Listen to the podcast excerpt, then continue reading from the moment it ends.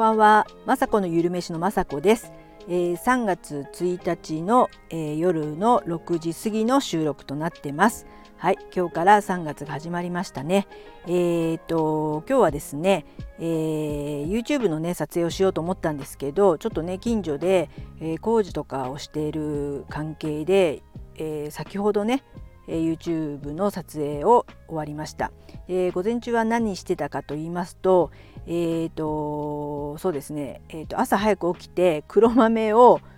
茹でました、えー、甘く煮たわけじゃなくてもう大豆の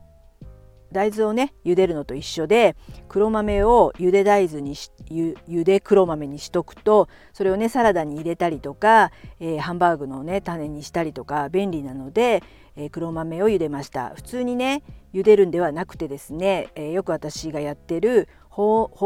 温専用のね、えー、水筒の中に黒豆を入れてそこにお湯を入れて1回捨ててまた黒豆を入れてそこに熱湯を入れて3時間から4時間かな、えー、保温しとくんですよ。もうそれだけで放っとくだけで、えー、大豆だったり黒豆や小豆もそれで茹だるのですごく簡単なんですね。それを朝早くあのセットしといたので、えー、11時ぐらいには黒豆がね柔らかく茹で上がっていましたのでそれをねあの黒大豆なんで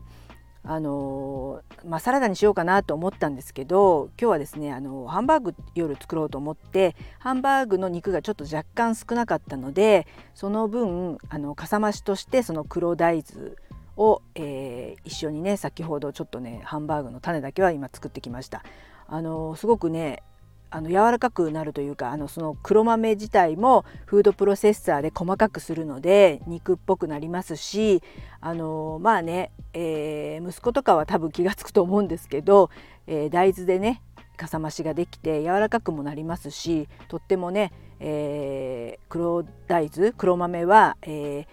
アントシアニンっていうねポリフェノールの一種のものがねたくさん入っているのですごくあの美肌効果というかアンチエイジングにいいということってありますし大豆なのでなのでとてもね大豆イサフロフラボンが取れて、えー、私が食べたい、え、大豆なので、ね、なのでそれを、え、ハンバーグにするってねとってもねいいんですよかさ増しになるしそれを今日ね、えー、焼いて後でポン酢かなんかでつけて食べたいと思います。はい、それで YouTube のね撮影なんですけど、えーと、ちょっとずつブログとかには書いてあったんですけどあのリンゴ工事を今日撮影しました。えー、リンゴ工事ねすごくまあ私は今ね朝だいたいいつも玄米なんですけどりんご麹が美味しすぎてパン食になってるぐらいあのクリームチーズにそのりんご麹をのせて食べるとすごくねもう美味しいんですよ。でそんなようなことをブログに書きましたらえー、コメントとかが入って「えー、そんな砂糖もなくてそんなりんごジャムみたいのできるんですか？早速作ってみます」みたいなコメントが入ってたんですね。もう本当ね嬉しいですよね。もう家族はね全然コメントないんです。ああまたお母さんなんか作ってんねぐらいな感じであんまりまあ、まあ、パンパン食のね主人いろんなねあのチョコレートクリームとか塗ってますけど、まあ、リンゴ麹は数回塗ってましたけど、まあ、あの私だけ今ねリンゴ麹を塗ってクリームチーズ塗って食べてるんですけどこういってねあの本当にあのブログとかってありがたくてそういった健康食をね好きな人はやっぱりちょっとね私のあの変わったというかあの健康志向のレシピをあげますとコメントが来るので本当にねブログとかスタイフもそうなんですけどそういったあのいろんなねあの特徴があればあるほどあの偏った感じではなりますなりますけどそういった方々が来てくれて読んでくれるだけで本当ありがたいですしあまたこういったあの